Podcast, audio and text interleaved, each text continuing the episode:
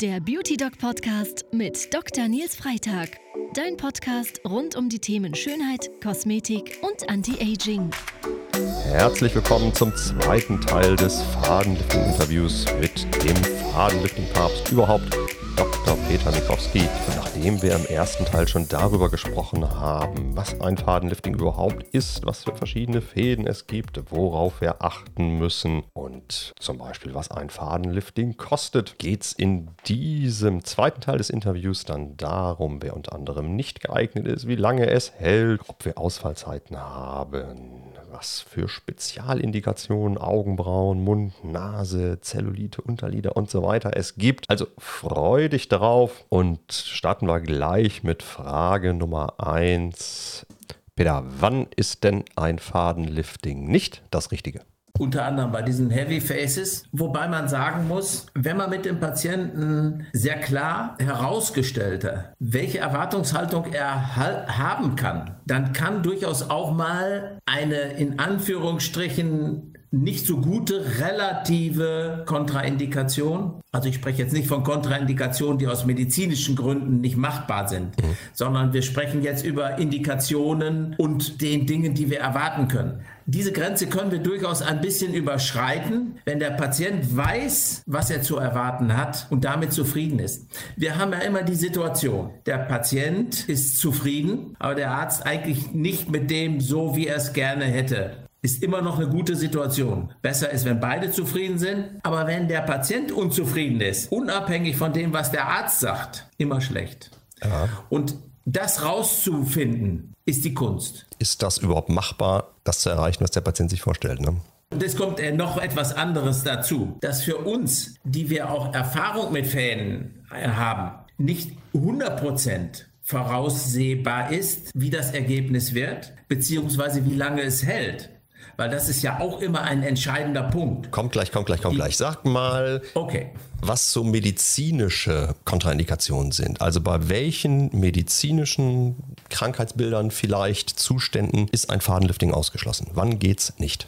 Also entzündliche Prozesse, Autoimmunerkrankungen, Krebserkrankungen, schlechter Gesundheitszustand, Diabetes mellitus im hochgradig, Einnahme von Antikoagulantien, also von Blutverdünnern. Also es gibt eine Reihe von Kontraindikationen, wo wir das Fadenlift aus medizinischen Gründen nicht machen dürfen. Hintergrund ist auf der einen Seite natürlich, dass wir Verletzungen setzen können und wenn die Blutgerinnung gestört ist, es teilweise auch massive Blutergüsse geben kann, was wir natürlich ja. nicht gebrauchen können. Das wollen wir unbedingt verhindern. Und weil der Faden ja eine gewisse Zeit Minimum in der Haut, im Unterhautfettgewebe verbleibt, ist es eben wichtig, dass das Immunsystem da nicht völlig überreagiert zum Beispiel oder dass da nicht durch schwelende Entzündungsprozesse dann richtige Katastrophen ausgelöst werden. Ne? Weil wenn die Keime ja, sich dann... Jemand, der, der zu, zu einer extrem überschießenden Narbenbildung ja also hypertrophe Narbenbildung neigt. Jetzt haben wir gesagt, bei wem es jetzt gar nicht geht, wenn wir uns jetzt äh, entscheiden, ein Fadenlifting zu machen, was sind denn die Risiken und Nebenwirkungen? Manches haben wir ja schon angesprochen. Das Risikoprofil des Fadens ist, ist, ist wirklich sehr umschrieben. In der Hand des Erfahrenen mit einem mit einem qualitativ hochwertigen Material ist das Risiko extrem gering. Wir können nicht ausschließen, dass wir mal einen Bluterguss stechen. Das ist einfach unvermeidbar. Wir können kleine entzündliche Veränderungen bekommen, vor allen Dingen an den Eintrittspunkten der, der Nadeln oder Kanülen. Ich kann aber sagen, was das Infektionsrisiko angeht, bei den vielen Fadenlifts, die ich jetzt in den letzten zehn Jahren gemacht habe, habe ich keine einzige ernsthafte Komplikation gehabt. Aber es, ist eine, es gibt eine interessante Untersuchung. Da wurde in einem seriösen plastisch-chirurgischen Journal eine sehr hohe Komplikationsrate dargestellt. Wenn man sich das genauer angeguckt hat, haben wir gesehen, dass dort extrem geringe Fallzahlen über einen relativ langen Zeitraum untersucht wurden. Und da hat Herr Sulmanice sehr diplomatisch, aber doch richtig geantwortet. Wer so wenig Fälle in einer solchen Zeit macht, kann aufgrund der Fallzahl keine Signifikanz er erwarten und hat wahrscheinlich auch nicht das Know-how, Komplikationen zu vermeiden. Und wenn er Zahlen vorliegt von Tausenden von Patienten und dann ein Risikoprofil von, von, von 1 bis 3 Prozent hat, hat das eine ganz andere Aussage. Mhm. Und das ist entscheidend. Wir, wir haben natürlich immer dann viele Komplikationen, wenn die Voraussetzungen nicht stimmen. Auch sehr diplomatisch gesagt. Ja. Ja, ja, aber so ist es. Es ist, ist schlichtweg so. Okay. Das ist ja bei allem so. Ob wir operieren oder was auch immer wir machen, es ist immer genau das Gleiche. Und da müssen wir eben Sicherheitsstandards einbauen, dass das nicht passiert. Kein Mensch kann 100 Prozent hm, vermeiden, dass es nicht mal eine Infektion gibt. Aber wenn ich ein vernünftiges Hygienekonzept habe, wenn ich einen Eingriffsraum habe, wenn ich bei bestimmten Fadenlifts eine, eine, eine Desinfektion mache, wie sie zum Beispiel, wie wir sie fürs Facelift machen, und so machen wir das, dann hat man wirklich ganz geringe Infektionsquoten. Und dass man jetzt den Faden irgendwo hinsticht, wo er nun gar nicht hin soll und wir Nerven verletzen, ist auch mangelnde Ausbildung. Mhm. Das passiert bei einem, bei einem erfahrenen, ausgebildeten Anwender nicht. Das heißt, zusammengefasst sind die Risiken blaue Flecke, Infektionen, Schwellungen, Nervenschäden, Narbenbildungen. Das wäre rein theoretisch denkbar. Insgesamt sehr gering, noch viel geringer, wenn derjenige weiß, was er tut. Okay, tut's weh? Oh, unsere Patienten Pause. Sind, ja sehr, un, sind ja sehr unterschiedlich, äh, unterschiedlich ähm, äh, schmerzempfindlich. Das kann ich von mir selber sagen. Bestimmte Dinge kann ich gut haben und manche Dinge gar nicht. Und so ist das natürlich bei unseren Patienten auch. Aber wir anästhesieren ja vorher. Also es ist wirklich, es wird als sehr erträglich bis gar nicht schmerzhaft empfunden.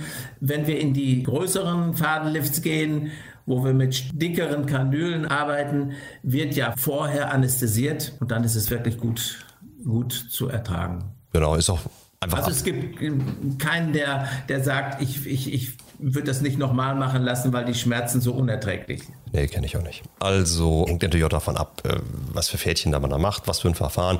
Wenn man jetzt diese kleinen Monofäden einbringt zum Gewebeaufbau, mein Gott, diese Nädelchen sind unwesentlich dicker als Akupunkturnadeln und niemand würde auf die Idee kommen, eine Akupunkturnadel in örtlicher Betäubung zu setzen. So, das ja. ist, das bewegt sich in diesem Niveau und bei allem anderen kann man natürlich örtliche Betäubungen machen bis hin zum Dämmerschlaf. Also Möglichkeiten beim Arzt gibt es da einfach genug. Ne? Also ja. Würde ich, würde ich jetzt auch, würde ich jetzt auch so sehen. Ein bisschen vom Patienten abhängig machen, aber nichts, was sich nicht lösen ließe. Also ja, es gibt sicherlich mhm. keine Wellnessbehandlung, kann mal kurz unangenehm sein, aber wirklich nicht darüber hinaus. Mhm. Ja, würde ich auch so sehen. Ab wann sieht man denn ein Ergebnis? Also bei den Zugfäden im Prinzip sofort. Mhm. Bei den regenerativen Fäden entwickelt sich das ja. Ich sage den Patienten immer folgendes Beispiel. Wenn sie morgens aufwachen, dann sehen Sie nicht, dass Ihre Haare gewachsen, aber sie sind gewachsen. Bei dir vielleicht. Na, na, na. Auch. ja, also hier so, hier so, so ein In, ja, so ein, ne? so also, genau. kleines Insel, genau, kleines genau, Inselchen. Ne? Ja. Also ganz, ganz im Gegenteil, bei dir besonders. Also, ne, du siehst es. Also, du bist einer der wenigen, der es, der es sieht.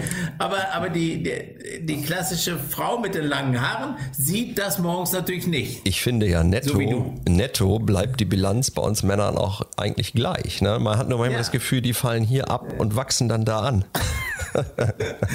ja, aber, aber so ist es aber wirklich äh, ganz gut bildlich gut, dargestellt. Ja. Und nach sechs Wochen kann man natürlich auch sehen, dass die Haare wirklich gewachsen, gewachsen sind. Dann brauchen wir wieder die Vorher-Nachher-Bilder und können dann das Ergebnis frühestens eigentlich sehen, was den regenerativen Effekt angeht. Die Haut ist einfach Maximum langsam. etwa nach drei, drei, drei Monaten. Ja, Haut ist einfach langsam, Gewebe, das braucht einfach Zeit, Kollagen, Elastin, da vergehen mal drei Monate. Das ist so, ja. Genau. Aber das ist ja das Schöne. Viele wollen ja nicht unbedingt die direkte auffallende Veränderung. Mhm, das stimmt. Sondern äh, wollen diesen Prozess, diesen biologischen Prozess, wie sie sich täglich eigentlich ein bisschen verjüngen. Das stimmt, ja. Was ist die häufigste Frage, die du im Beratungsgespräch gestellt bekommst? Wie lange hält das? So, und das wäre jetzt meine nächste Frage. Wie lange hält's? Die Antwort ist, muss sich wieder an großer Seriosität orientieren. Also es kommt natürlich darauf an, was für, eine, was für ein Faden, was für ein Verfahren, welches Material haben wir eingebracht, etc. Also deswegen kann man das nicht so pauschalisieren, aber wir sagen, dass ein mechanisches Fadenlift mindestens ein Jahr halten muss, bis zu zwei Jahre halten kann. Aber das ist schon sehr euphemistisch. Mhm, klar. Aber ein Facelift hält auch nicht für ewig. Klare Antwort, dann weiß der Kunde, worauf er sich einstellen muss. Ich glaube, die meisten rechnen mit mehr, ne? Na, das weiß ich nicht. Aber man, man macht sich gerne was vor. Gut, okay der zu dir kommt, der weiß, was er erwartet. Du bist da relativ klar und genau das zeichnet einen guten Anwender aus, dass da nicht irgendwas versprochen wird, was überhaupt nicht zu halten ist. Ich habe ich habe hier äh, direkt neben mir liegen noch eine Veröffentlichung. Da habe ich eine 62-jährige Patientin mit einem Fadenlift und einem, einer eigenen Eigenfettunterspritzung behandelt. Und da haben wir den Verlauf gezeigt und haben gesehen, dass nach drei Jahren immer noch eine deutliche Verbesserung zu da ist. Aber natürlich im Verlauf schon wieder ein fortschreitender Alterungs. Wenn man das als als, als sehr positiven Verlauf hinstellt, dann kann man Erwartungshaltungen steuern. Also meine Erfahrung ist auch, dass es ist ohnehin ein Prozess und es ist eine Begleitung. Ne? Irgendwann entscheidet man sich, ich bin bereit, ein bisschen was zu schummeln gegens Alter und dann muss mir klar sein, dass es mit einer Wunderbehandlung nicht getan ist. dass es wie ein Teller Salat essen und den Rest des Lebens gesund sein. Das gibt es nicht. Oder einmal Sport machen genau. und den Rest seines Lebens Sport genau. im Körper haben. Das geht nicht. Ja, das muss man regelmäßig tun. Ja. Aber wenn man erstmal die Basis geschaffen hat, ne, das heißt, wenn man erstmal gute Kombination hat von vielleicht Hyaluron, von vielleicht einem Faden, von ein bisschen Botox, die Haut im guten Zustand ist, dann sind es ja nachher nur noch kleine Schummeleien. Also das ist ja nicht so, dass jedes Mal, jedes Jahr immer der ganz große Schlag mal wieder von Null anfängt. Das ist einfach nicht der Fall. Die meisten Patienten, die wir sehen, die sich dafür entscheiden, sehen nach fünf Jahren meiner Erfahrung nach, wenn es gut gemacht ist, besser aus als noch vor fünf Jahren. Gut das gemacht. So kann man es sagen, ja. Kannst du es wiederholen, das Fadenlifting? Ja, ja, auf jeden Fall. Es gibt gewisse Zeitabstände, die man einhalten sollte, aber das ist im Prinzip sonst jederzeit wiederholbar. Ab wann bin ich gesellschaftsfähig nach dem Fadenlifting? Muss ich mir Urlaub nehmen? Die neuere Fadengeneration hat teilweise sogenannte Downtimes von unter einer Woche. Es sei denn, es gibt einen kleinen Bluterguss und man sieht das als Einschränkung seiner Gesellschaftsfähigkeit an. Jetzt sprechen wir wieder von den größeren Zugfäden, ne?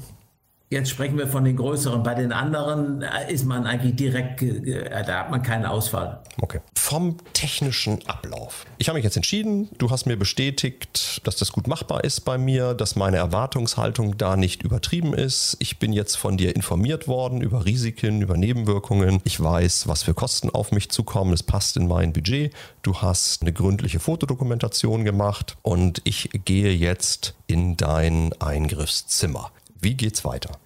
Also das ist bei uns, muss ich jetzt mal mit voller Stolz sagen, sehr, sehr professionell geregelt. Wir haben so empathische Mitarbeiter, die den Patienten wirklich begleiten, bis auf den OP-Tisch und auch da dann weiter bei uns kann jemand eine Analgosidierung noch zusätzlich bekommen, wenn er sehr aufgeregt ist. Und dann wird gründlich desinfiziert, chirurgisch abgedeckt und dann wird unter Setzen einer lokalen Leitungsbetäubung wird dann das Verfahren durchgeführt. Aber der Patient ist wirklich die ganze Zeit sehr eng betreut. Klar, wir beide sitzen jetzt hier und unterhalten uns, aber wenn man zu dir in die Praxis kommt, wenn man zu mir in die Praxis kommt, ist es ein Team was für den Patienten da ist. Und wenn wir kein gut ausgebildetes Team hätten, wenn wir keine guten Mitarbeiterinnen, Mitarbeiter hätten, wäre die Arbeit so nicht möglich, muss man einfach sagen. Ne? Das, das ist auch nochmal ein, ein wichtiger Punkt, auf den ich eingehen möchte. Ich sage in meinen Schulungen der Ärzte immer, es muss in ihr Gesamtpraxiskonzept passen.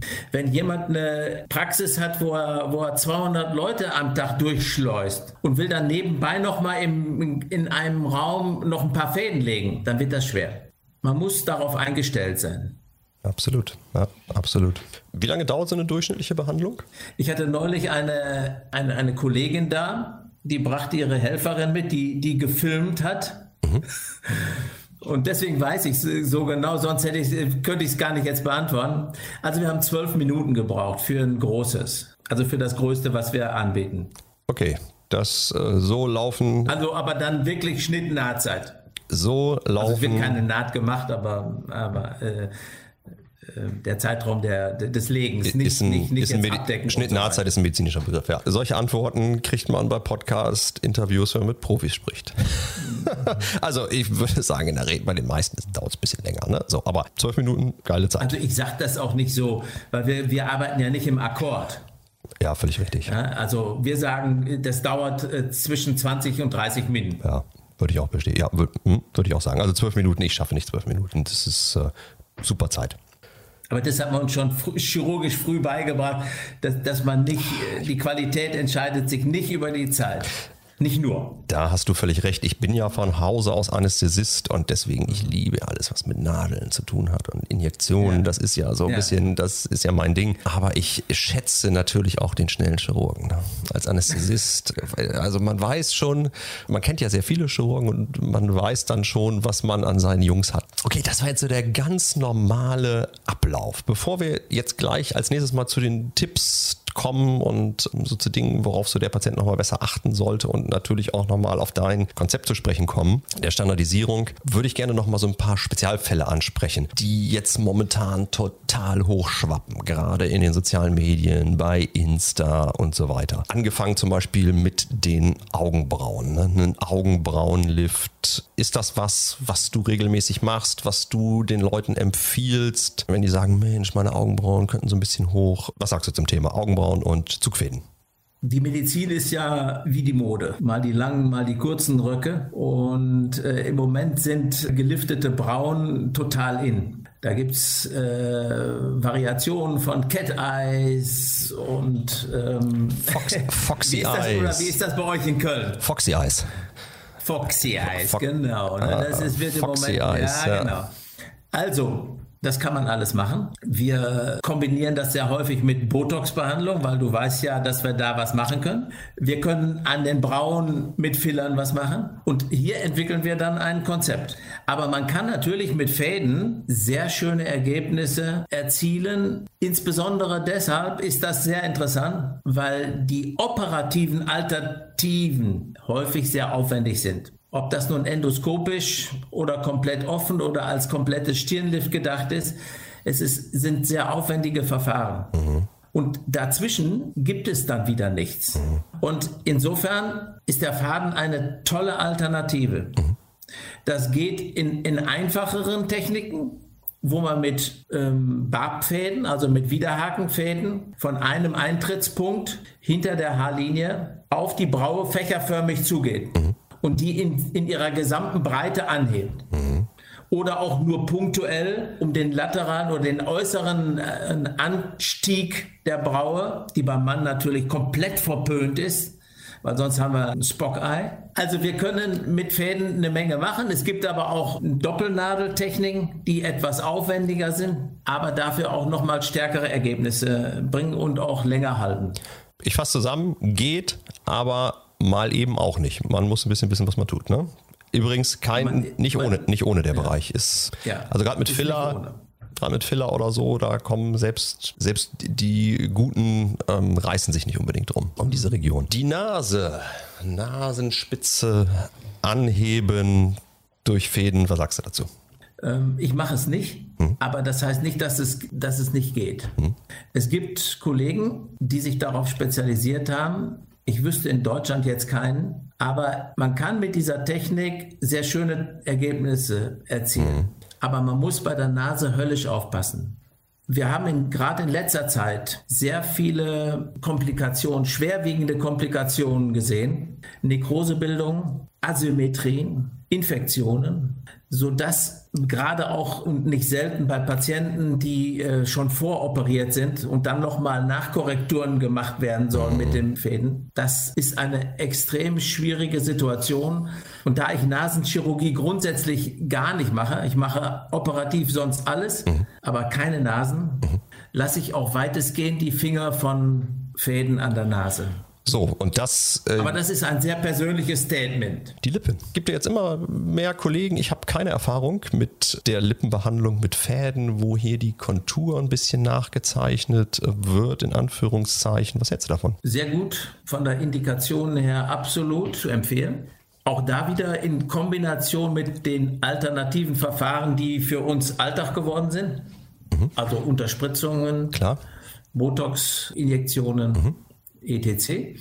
Aber wir können sowohl die Östrogenmangelfältchen im Bereich der Oberlippe wunderbar mit feinen monophilen Fäden behandeln. Ja, das mache ich Und auch. wir können die Kontur der Lippe Das meinte ich ja. sehr, sehr schön anheben. Okay. Also bist du, okay, das ist spannend, darüber müssen wir nochmal sprechen. Mache ich bis jetzt nicht, Oberlippenfältchen mache ich auch, finde ich geht ganz gut. Mhm. Okay.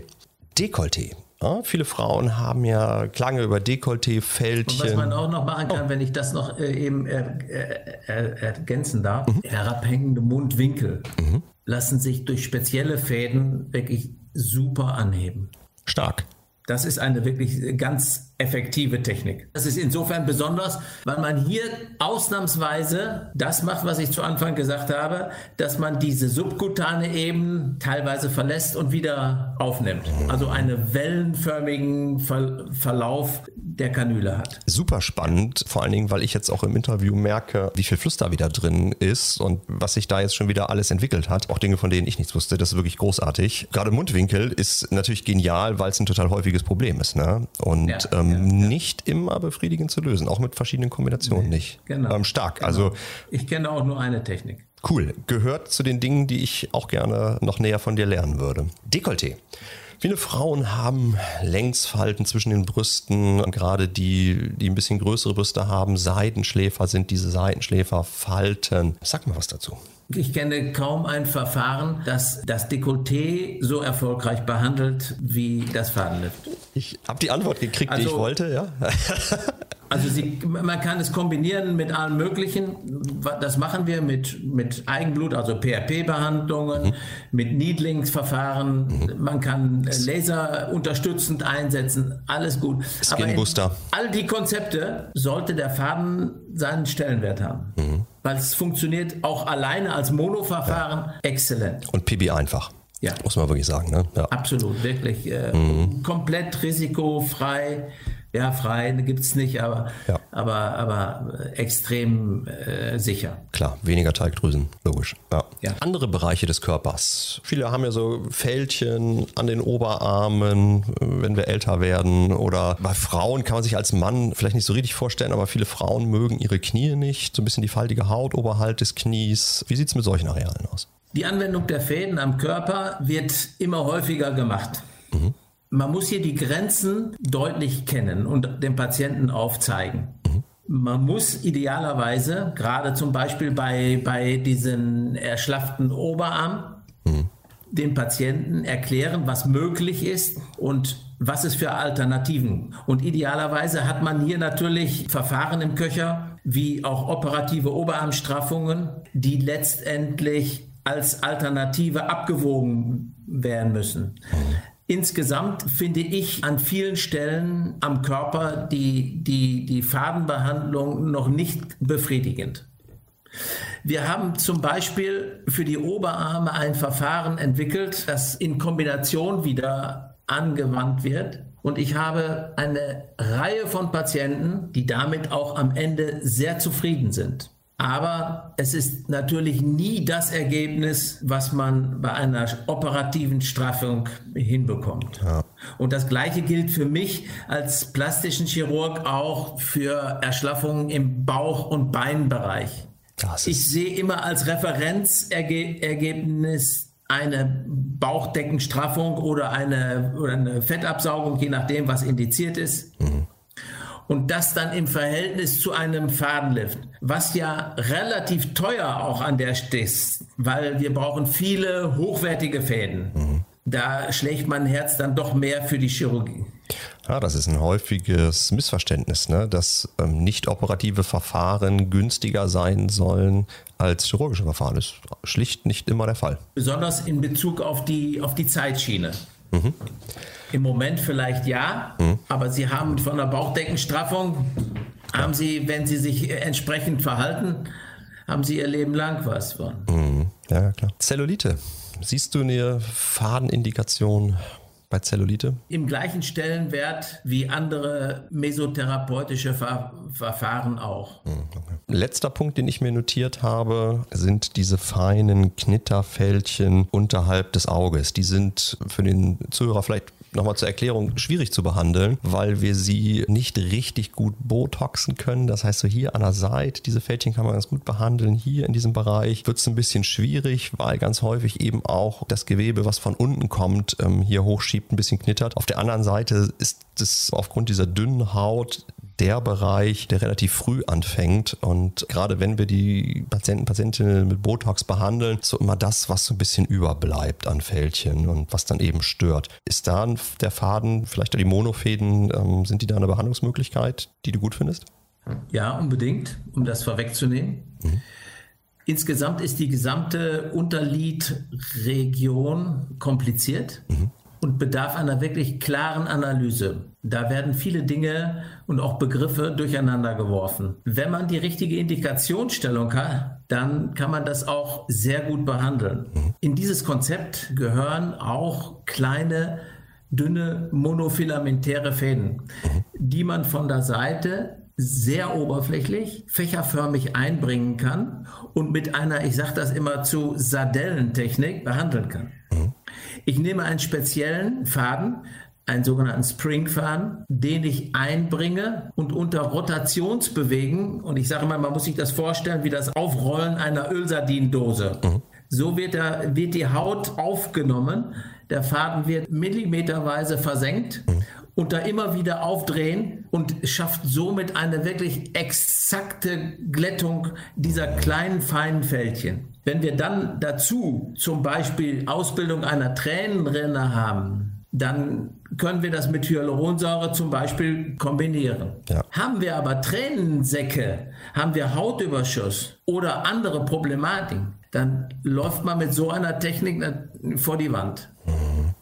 Also wie immer, die Indikationsstellung muss stimmen. Mhm. Aber dann ist der monofilamentäre feine Faden 30 Gauche hervorragend geeignet, um, um hier, äh, hier etwas zu verbessern. Der Beauty Doc Tipp. Um Enttäuschungen zu vermeiden, was für einen Tipp gibst du den Patienten? Worauf müssen sie achten? Also man muss einen Arzt finden, der lange Erfahrung mit den Fäden hat, mhm. der ein seriöses Fadenprodukt nimmt mhm. und der auch bereit ist, sich weiterzuentwickeln. Mhm. Das ist nicht immer einfach, weil erzählt wird viel, Das stimmt. Aber wir haben Foren und da kann man sich äh, ganz gut orientieren. Mhm. Ja, das stimmt. Was würdest du sagen, ist das größte Missverständnis, wenn es ums Fadenlifting geht? Ja, auch schon erwähnt. Also das größte Missverständnis ist, dass das Fadenlift ein Facelift ersetzen kann. So, dann sind wir auch schon beim Fazit. Das Beauty Doc Fazit. Fadenlifting ist ein super wertvoller Bestandteil im vernünftigen Behandlungskonzept, muss aber auch in ein vernünftiges Behandlungskonzept integriert werden. Es gibt unheimlich viele Dinge zu beachten, anatomisch, von der Auswahl der richtigen Patienten, vom Handling der Erwartungshaltung. Es gibt natürlich auch Risiken beim Fadenlifting. Und gerade deswegen ist die Auswahl des richtigen Arztes enorm, wirklich enorm wichtig. Hier vielleicht auch nochmal das kleine Ausrufezeichen zum Ende des Podcasts. Natürlich kann ein Podcast keine ärztliche Beratung ersetzen. Deswegen, wenn du glaubst, dass das für dich in Frage kommt, wenn du dich für das Verfahren interessierst, lass dich beraten. Zum Beispiel bei Dr. Mikowski in Münster. Du kannst natürlich auch zu mir nach Köln kommen oder zu anderen renommierten Kollegen. Wenn du dir nicht sicher bist, wirst du vielleicht auch mal zwei Beratungsgespräche, dann hast du eine, auch eine ganz gute Idee, wer vielleicht besser zu dir passt, zu wem du mehr Vertrauen entwickeln kannst. Wenn du nichts mehr verpassen möchtest, auch äh, weitere spannende Podcast-Folgen nicht verpassen möchtest, dann abonniere diesen Podcast. Kannst du bei Apple machen, kannst du bei Spotify machen. Vergiss nicht, auch bei Peter auf dem Instagram-Kanal vorbeizuschauen. Ähm, heißt MB bei Mikowski. MB und dann BY vorne dann Mikowski hinterher. Ja, natürlich vielen Dank, dass du dabei warst. Peter, vielen, vielen Dank. Gerne. Auch an dich. Ich habe es jetzt gerade in einer kleinen Pause, das haben wir wahrscheinlich jetzt schon rausgeschnitten bei der Podcast-Folge, schon gesagt. Ja. Das war jetzt wirklich mein umfassendstes Interview und ich wüsste tatsächlich jetzt nicht mehr, was ich dich noch hätte fragen können, was so jetzt nicht zu fachspezifisch wäre. Ich glaube, als Kunde, Interessent, wer jetzt keinen guten Überblick hat oder keine Idee davon hat, was Fadenlifting ist, dem können wir beide jetzt auch nicht mehr helfen. In diesem Sinne, Peter, vielen, vielen Dank euch, vielen Dank fürs Zuhören. Bis hoffentlich bald. Tschüss. Tschüss.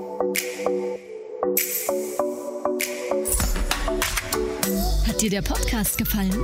Abonniere ihn jetzt und freue dich jede Woche auf spannendes, frisches Insiderwissen. Der Beauty Dog Podcast mit Dr. Nils Freitag. Dein Podcast rund um die Themen Schönheit, Kosmetik und Anti-Aging.